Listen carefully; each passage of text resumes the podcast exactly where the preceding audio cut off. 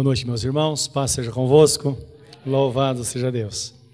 Vamos na história a Bíblia Sagrada, por gentileza, comigo. Nossa leitura.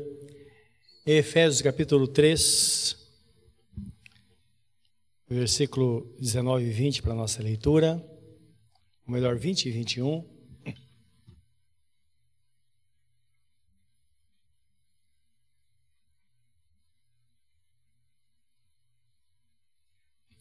Vamos orar então? Querido Deus, aqui estamos na tua presença, felizes por estarmos aqui, diante do Senhor. Como dizia o salmista, melhor estar na casa do Senhor um dia do que mil dias em outro lugar qualquer. Isso é um privilégio, ó Deus, da tua igreja. É o privilégio daqueles que foram salvos por ti, alcançados por tua grande graça que tem um lugar para cada um na tua presença, onde nós nos alimentamos, nos fortalecemos, onde nós temos a chance de glorificar o teu nome, de manifestar a tua presença, Senhor, através dos nossos lábios, dizendo que tu és o Senhor de fato da nossa vida. Pedimos que nos abençoe, que alcances cada coração, fortalecendo, preparando-nos para a vida, aumentando-nos a fé que por meio da fé é que nós alcançamos todas as bênçãos de que precisamos. Que assim seja nesta noite, em nome de Jesus. Amém. Amém. Diz assim a palavra, meus irmãos.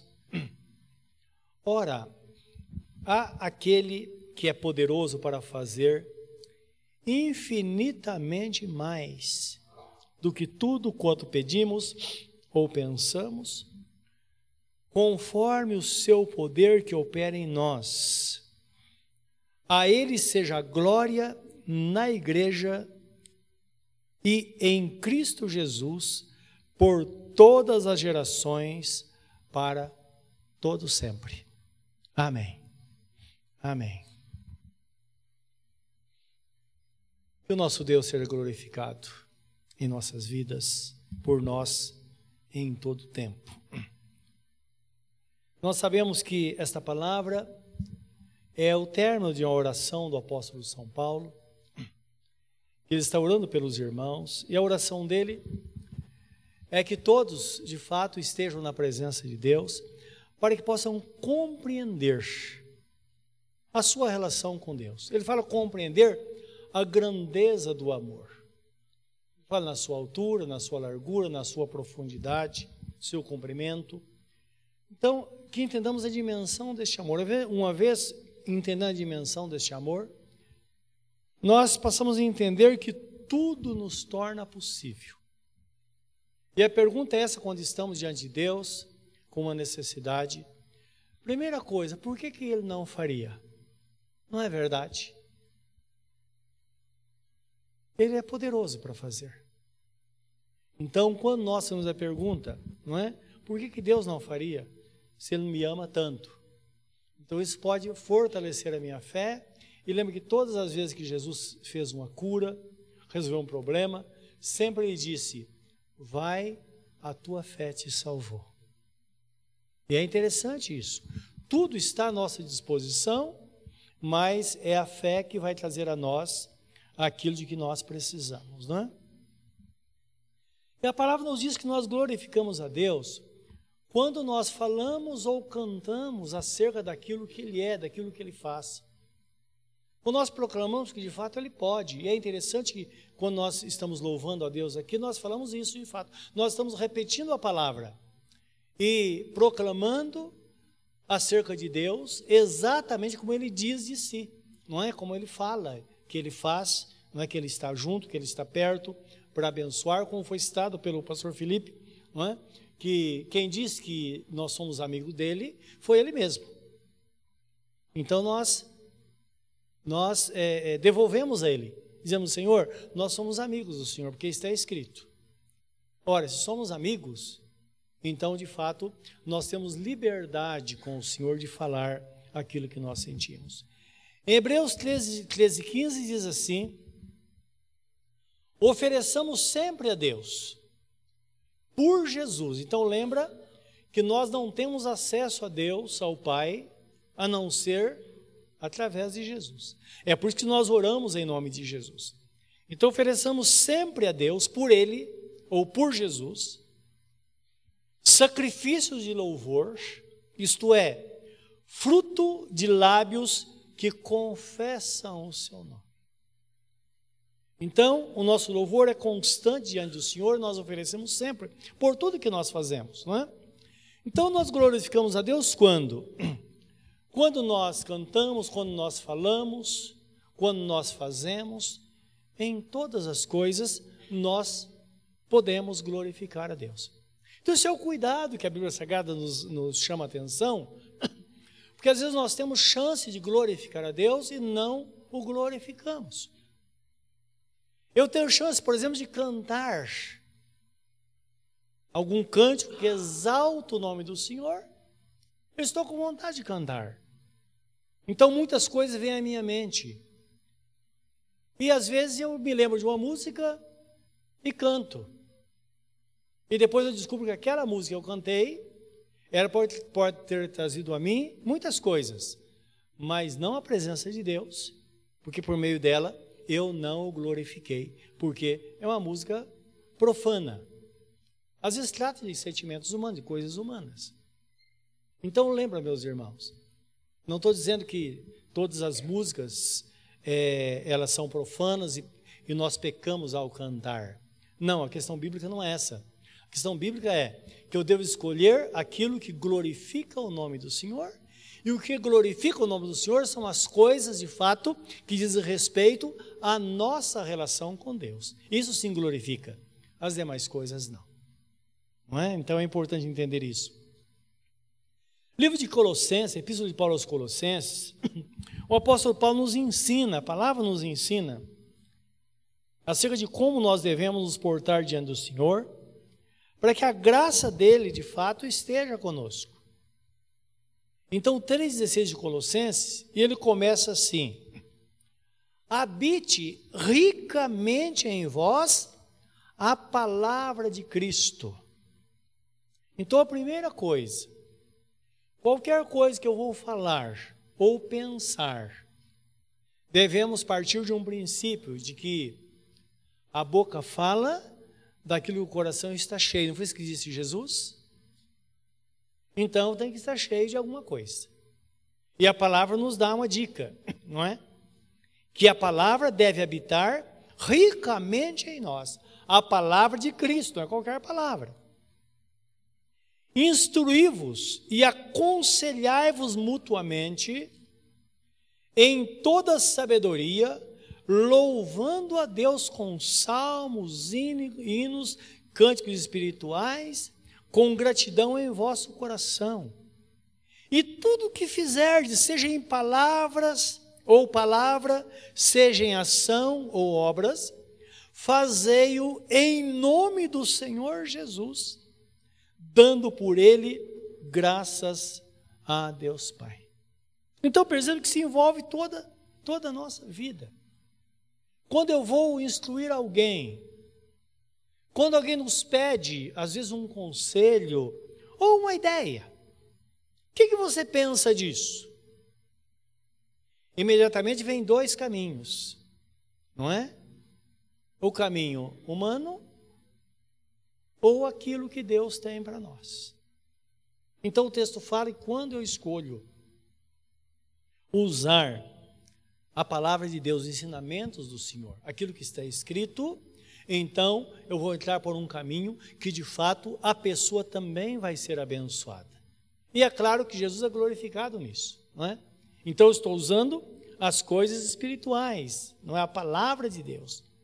Então, é isso que nos ensina a Bíblia Sagrada, que nos mostra o texto aqui, né, que nós vemos em, em Filipenses capítulo 3, versículo 16 e 17. Então o texto ainda fala que eu devo fazer isso com toda a sabedoria, isto é, pensando, né? louvando a Deus, com salmos, hinos e cânticos espirituais, com gratidão em nosso coração. E às vezes nós fazemos por palavras, uma palavra simplesmente, não é? Ou fazemos por ação. Tudo que nós fizermos, devemos fazer em nome de Jesus Cristo, dando por meio dele graças a nosso Deus. Então, qualquer coisa que nós fizermos, devemos fazer de fato para a glória, louvor e honra do Senhor. Então, isso vai ser algo grandioso em nossa vida. O livro de Romanos nos fala de uma experiência interessante, que todos nós conhecemos, a experiência de Abraão. Todos nós conhecemos a história dele, não é?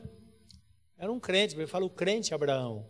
Então lembra, Abraão era um homem, um homem crente, uma família crente, ele tinha uma família, não é? Com todos os problemas que nós temos hoje, ele também tinha. E nós bem sabemos as dificuldades dele. E o texto fala que, acerca da promessa que Deus havia feito para ele, que ia dar um filho para ele. E todos nós conhecemos a história que tanta coisa aconteceu, não é? Depois de ter um filho com Agar, que era empregada, e nós ficamos assim, absurdamente surpresos disso ter acontecido. Abraão fez isso? Não. É, não houve nada de errado nisso. Porque a lei dizia que se um casal, a esposa fosse estéril, e ela consentisse, ela podia ter um filho com a empregada. É o que dizia a lei. Desde que na hora do nascimento, quando a parteira pegasse a criança, deveria colocar sobre, a, o texto é bem claro, sobre as coxas da patroa. Era um, um, um ritual que se fazia. Se isso acontecesse, aquela criança era da patroa, não era da empregada. Dá para entender? E tudo foi feito certinho. Inclusive foi, foi Sara quem pediu para que isso acontecesse. E tudo. Então, esse não é o problema. A questão é que tanto Abraão como Sara se precipitaram em ter um filho, sendo que Deus havia dito: Olha, o filho vai nascer de você, Sara, e de você, Abraão. Vocês vão ter um filho, vão ter Isaac. E o tempo foi passando, passando. Agora o texto fala que, no livro de, de, de Romanos, que uma forma deles se fortalecer na fé era dando glórias a Deus. Isso está em Romanos 17 ao 20, conta, conta essa história, não é? Então as pessoas às vezes pensam, o que é dar glória a Deus? Não é sair falando glória a Deus, glória, não é isso. Dar glórias a Deus é exatamente concordar com Deus acerca da promessa. Então imagina o Abraão dizendo, Senhor, o Senhor estava certo. Eu e Sara, nós cometemos um grande erro. Mas eu sei que, como o Senhor prometeu, vai acontecer e demorou muito tempo muito tempo. E chegou no limite, que Abraão já estava com quase 100 anos e, e Sara com 90. Quando os anjos estavam indo para destruir Sodoma e Gomorra, eles passaram na casa de Abraão e falaram o que iam fazer. E depois de toda aquela história lá que Abraão testou, tentou impedir a destruição, porque, claro, Ló, sobrinho de Abraão, morava na, na cidade que ia ser destruída, não é? Depois eles foram tirados por Deus de lá. Então, os anjos disseram: Olha, Abraão, daqui um ano nós. É, Sara vai estar com o bebê no colo. Quero que você saiba disso. E aí nasceu Isaac. Então é interessante, porque a Bíblia fala que Deus é fiel na sua promessa, e de fato é fiel. Ele vem para cumprir. E muitas vezes nós enfraquecemos por quê? Nós nos esquecemos, nós ficamos em silêncio, vezes não queremos tocar mais no assunto, ao invés da gente dizer, Senhor, o Senhor prometeu, o Senhor é fiel para cumprir esta palavra, ela vai se cumprir.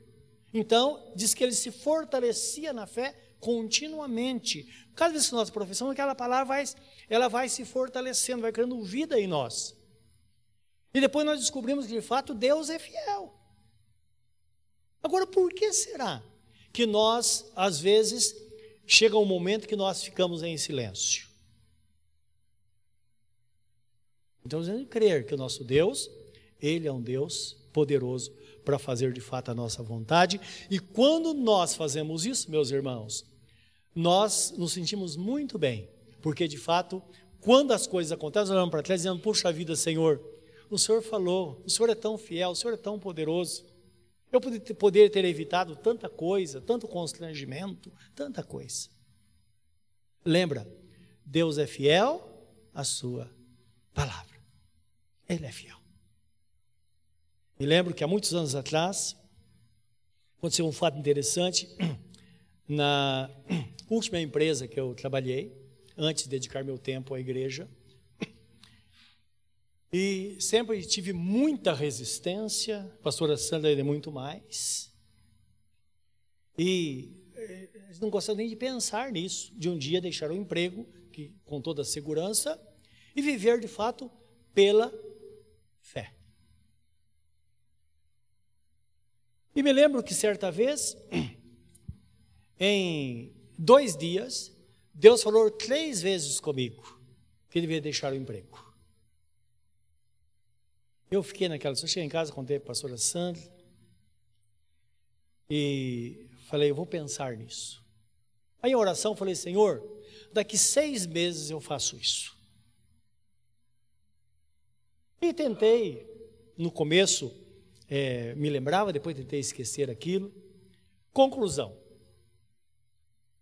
O último dia seria no dia 28 de fevereiro do próximo ano. Sabe que o tempo foi passando? Hoje, com o mês de janeiro, eu nem orava mais, porque eu tinha medo de tocar no assunto e pensar no assunto. Sabe o que você fica esperando para saber o que vai acontecer? Ele tinha um irmão muito amado, trabalhava comigo, um rapaz de confiança. Um dia eu sentei com ele e contei o que, tinha, o que ia acontecer de fato, não é? Que Deus havia falado comigo. Eu disse: Olha, não sei o que vai acontecer, mas alguma coisa vai acontecer no mês de fevereiro. E deixei, passar, as coisas foram acontecendo. No dia 25 de fevereiro eu estava trabalhando e alguém chegou para mim e falou: Olha, falou o nome do presidente da empresa, ele quer falar com você. Eu já gelei, sabia que tinha alguma coisa, não é? Aí sentei com ele, ele que tinha, nós tínhamos uma relação muito boa, porque sempre ele dizia: que ele falava: você é uma, você não é um empregado comum. Tem, você é um conselheiro. Eu sei que você ora por nós. Você quando tem dificuldade de consulta, você de conversa, coisa assim.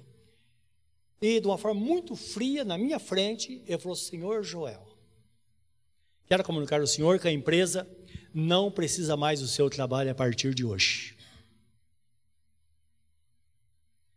Meus irmãos, eu nunca passei tanta vergonha na minha vida. No dia 28 eu deveria é, sair. Mas até o dia 25, eu não abri a boca para falar com ninguém.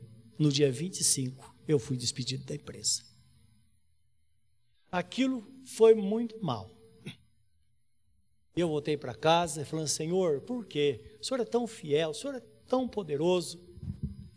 Claro, tinha muitas coisas, porque até então eu nunca havia sido despedido de uma empresa. Eu não estava contente, eu ia mudar de emprego, eu cons conseguia um emprego novo e depois ia e me desligava da empresa. E sempre, claro, trabalhei muito direito na empresa, muito bem. E aquilo ficou dentro de mim, aquela situação. E comecei, as coisas estavam acontecendo e Deus abençoando.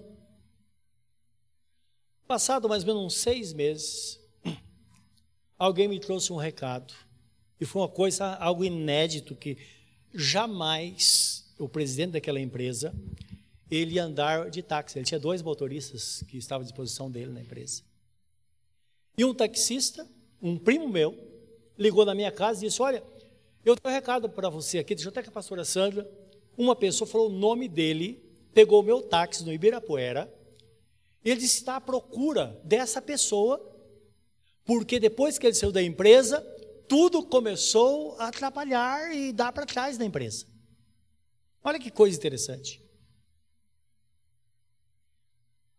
Aí a pastora Sandra, eu falei: Olha, eu não vou falar com eles. Porque eu lembrei de Balaão, lembra? Que Deus falou: Balaão, Balaque vem falar com você. E ele esperou que eles chegassem e foi atender. Eu falei, eu não vou fazer isso, porque eu não conheço o meu limite. Falei, pastor, liga para eles.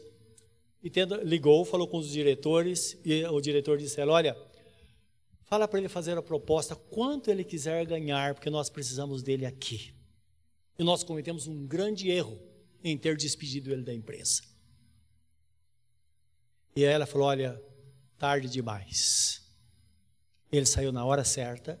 Aí explicou para eles: se ele não tivesse se despedido dia 25, dia 28 ele teria que sair, não é? Porque agora ele está trabalhando na obra de Deus. E a palavra final foi essa: ele disse, as pessoas boas estão ocupadas. E aquilo foi excelente para o meu ego, não é? Mas, por outro lado, eu entendi uma coisa: a fidelidade de Deus. Se Deus fala algo, é melhor obedecer. É melhor estar na presença de Deus. E sinceramente, hoje olhando para trás, tantos e tantos anos, eu vejo a forma que Deus cuidou das coisas, como Deus cuidou de nós, como e sempre tem pessoas preocupadas, não é, com, com a gente. Eu lembro que lá no começo, certa vez uma pessoa chegou para mim da liderança da igreja e falou, vi as nossas dificuldades, olha, pastor, acho que é melhor a gente ter uma resolução nessa igreja para que é, o salário de vocês é, seja tenha prioridade, primeiro de vocês, depois o resto. Eu falei, não. Ainda perguntei para ele desde quando ou quando você entendeu que eu sou empregado da igreja. Não dependo da igreja, eu dependo do Senhor. Porque eu sei o quanto Ele é fiel para cuidar das coisas. Ele cuida de nós. Amém, meus irmãos? Assim como a igreja não depende, com perdão, com toda, sem ser grosso, ser grosso nisso, não é? A igreja não depende de nenhum de vocês. Tanto é que nunca vocês ficaram sabendo de uma dívida que a igreja tem que pagar, ou ficaram. Não, não precisa disso. Os irmãos estão entendendo? As coisas acontecem naturalmente. Então é isso que a Bíblia Sagrada nos mostra, essa relação com Deus, de confiança de que as coisas estão acontecendo. Você está no seu emprego, talvez tão preocupado, Deus está lá. Ele moverá céus e terra a seu favor. É melhor não se preocupar. É melhor se preocupar em estar na vontade de Deus e reconhecer que Deus está presente, como ele mesmo diz, como a palavra diz, reconhece-o em todos os teus caminhos e ele endireitará as tuas veredas. Então isso é maravilhoso de fato. Essa dependência, meus irmãos, que Deus espera de nós. Ele é o Senhor absoluto de tudo. Por isso devemos glorificado em tudo, por todas as coisas, porque de fato Ele é o Deus Todo-Poderoso. Ele é o Senhor, e o mais importante é que apesar dele ser tão grande, ele é acessível. Quando nós oramos, Ele responde, Ele ouve a nossa oração. Olha o que está escrito no Salmo 46, versículo 10.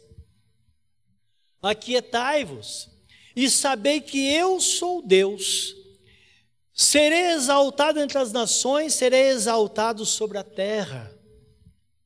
E é interessante que, ao mesmo tempo que a Bíblia fala que Ele é o nosso Deus, também diz: Eu sou Deus mas vocês são ovelhas do meu pastoreio. Então, Ele é o Senhor. E no Salmo 100, diz, no versículo 3, diz que nós somos ovelhas pastoreadas por Deus. Então, Ele é o Senhor de todas as coisas. Mas lembra, a relação dele é com cada um de nós. Às vezes nós nos preocupamos com tanta coisa, com toda a criação, precisamos nos preocupar sim, mas o apóstolo Paulo fala assim: por acaso a preocupação de Deus é com os animais, é com a natureza? A preocupação de Deus é conosco, com aqueles por quem Jesus deu a vida. Então ele se preocupa conosco e nós nos preocupamos com a criação dele. Porque de fato tudo foi criado e colocado debaixo do domínio humano. Nós fazemos bem ou mal, Agora a Bíblia Sagrada fala que o homem bom, ele cuida do bem-estar da criação de Deus, não é? Então, Deus deu sabedoria. Ele criou todas as coisas e colocou nas nossas mãos. Então, não seja o que Deus quiser, não. Muitas vezes seja o que nós queremos. É a verdade. Se você quiser chegar em casa hoje e cortar todas as árvores ou plantas que tem no seu quintal, você pode fazer, não pode? Podemos fazer. Deus colocou debaixo das nossas mãos. Mas o bom senso diz que Deus deu para o nosso bem-estar. Como nós vamos destruir aquilo que foi dado por Deus para o nosso bem-estar? Não podemos, não é? E o Salmo 8 é interessante que Davi, ele glorifica a Deus nisso. Ele exalta o nome do Senhor. Ele glorificava a Deus pela criação. Então ele contemplava todas essas coisas e ele pensava realmente em toda a grandeza. Agora, se ele pensava na grandeza da criação de Deus, então ele pensava qual lugar que o homem ocupa nessa criação. O que é mais importante? E eu quero ler com vocês esse texto, que eu acho ele maravilhoso, em, em Hebreus, Hebreus não, é Salmo, né? Salmo 8.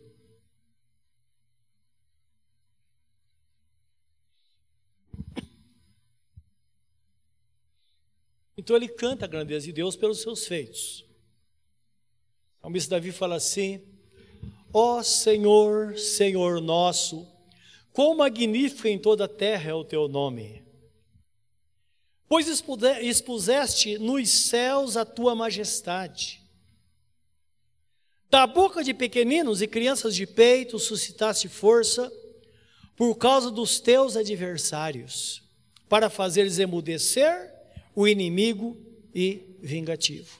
Jesus usa essa palavra no Novo Testamento dizendo que da boca das crianças sai o perfeito louvor. Estão lembrados disso?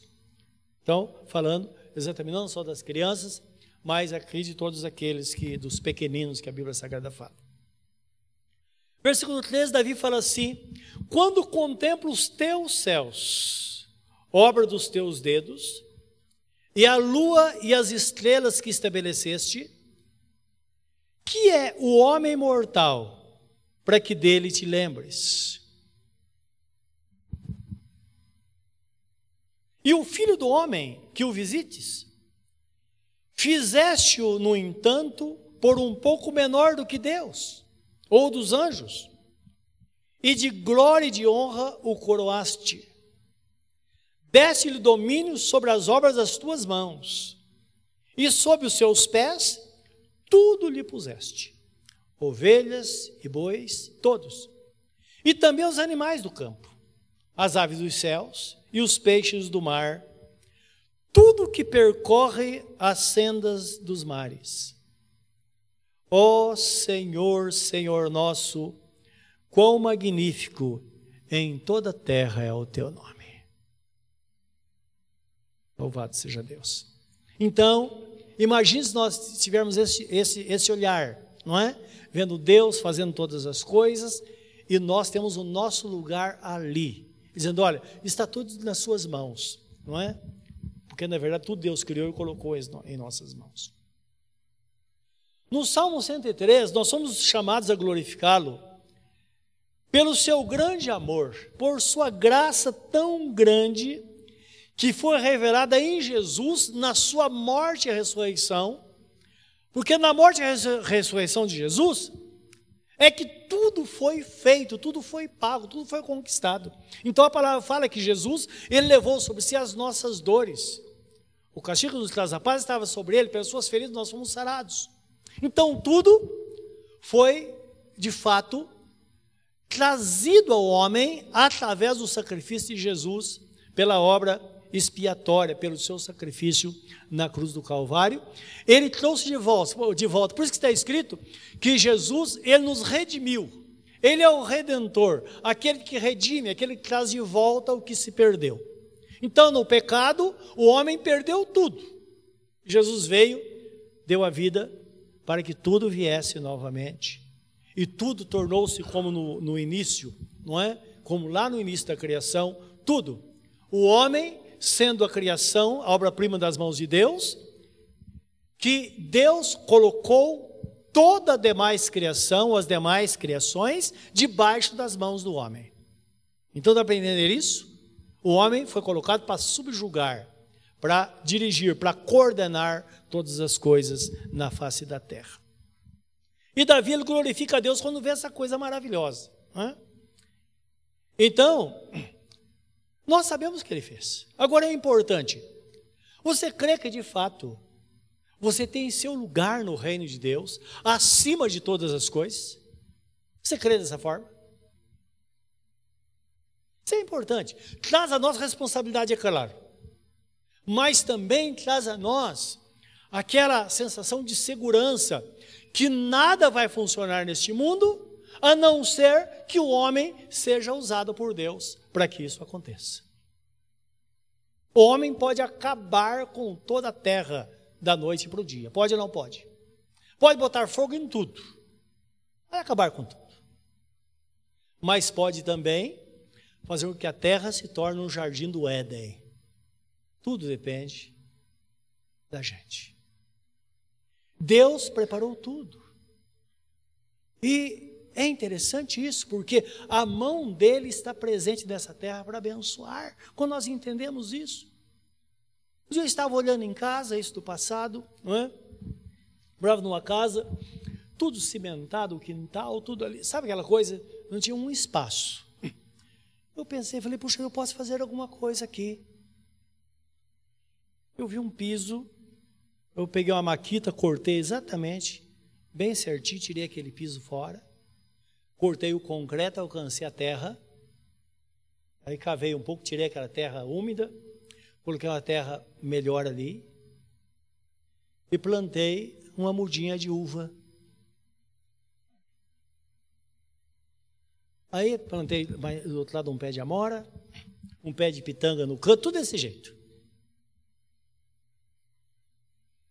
Eu me lembro se hoje, na primeira colheita, primeiro ano, eu colhi 150 cachos de uva daquele pé. Dá para entender isso? Então, quando nós entendemos que a mão de Deus está ali para abençoar, essa terra, meus irmãos, é uma terra abençoada, não é? O nosso Deus fez isso. Então a palavra fala que o nosso Deus, ele deve, ser glorificado sempre. Sempre deve ser glorificado.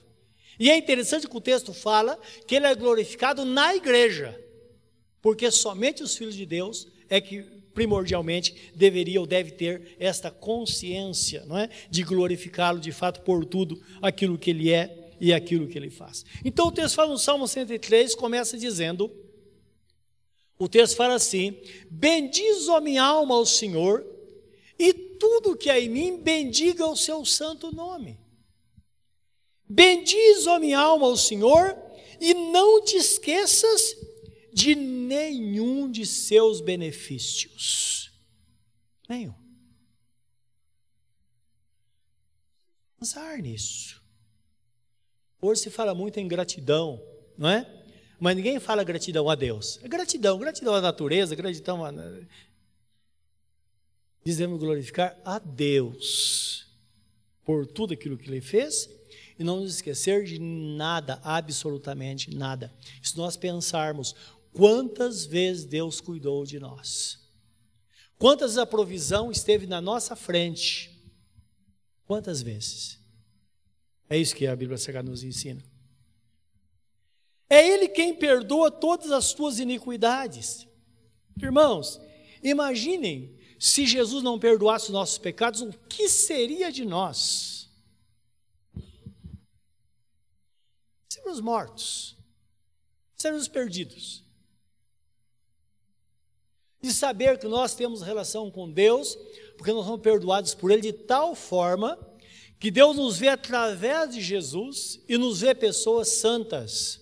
Tanto é que você pega o livro da Bíblia Sagrada nas Epístolas do Apóstolo de São Paulo, então lá está escrito: aos santos da cidade de Corinto, aos santificados, aos santos da, da, da igreja de Éfeso, aos santos da igreja evangélica da paz, aos santos da igreja Assembleia de Deus, aos santos da igreja Deus e Amor, aos, assim por diante aos santos, aqueles que foram santificados pelo sacrifício de nosso Senhor Jesus Cristo. Então, não é coisa pequena. Então é Ele quem perdoa todas as nossas iniquidades. E é Ele quem sara todas as tuas enfermidades. É interessante isso, porque nós sabemos que tudo foi pago na cruz. Então, isso mexe com a gente, não é verdade? Porque, na verdade, é um direito de todo servo de Deus ter saúde. Só que às vezes nós chegamos a Cristo já é doente, sei, a, a, a enfermidade está ali.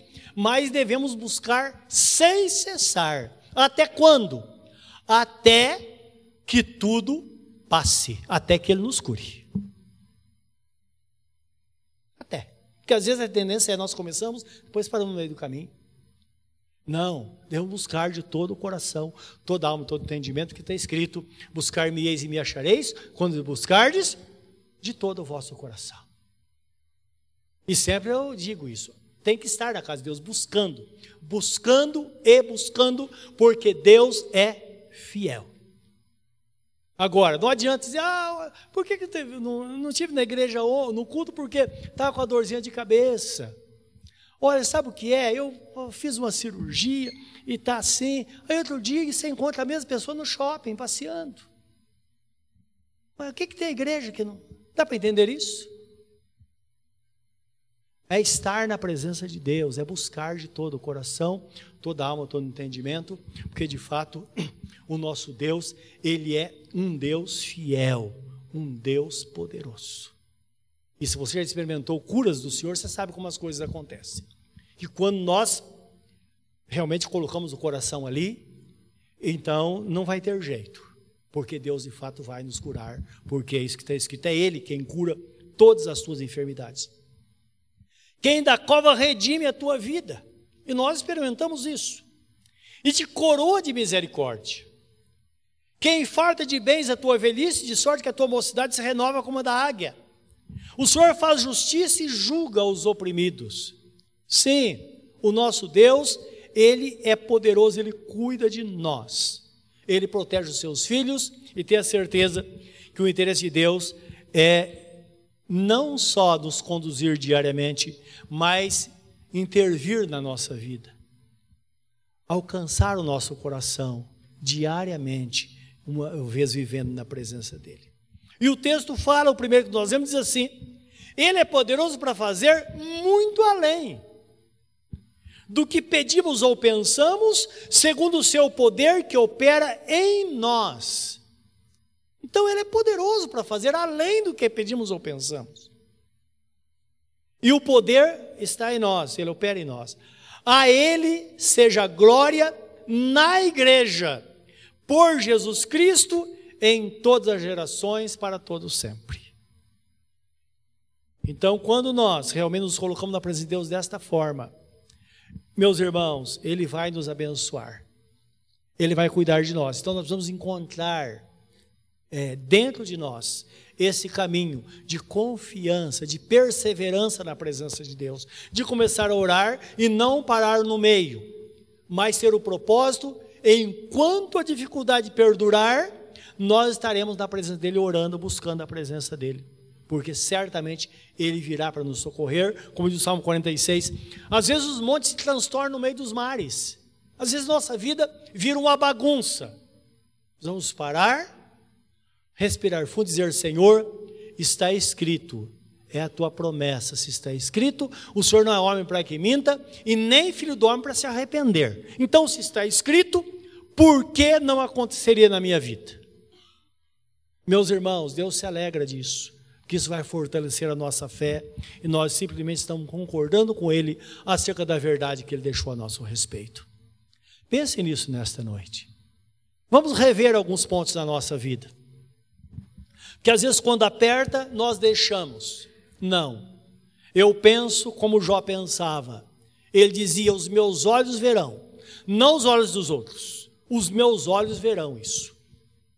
E quando nós fazemos isso, nós sabemos que Deus tem poder de sobra, Ele tem amor de sobra, Ele tem misericórdia de sobra para agir na nossa vida e transformar qualquer situação para o nosso bem.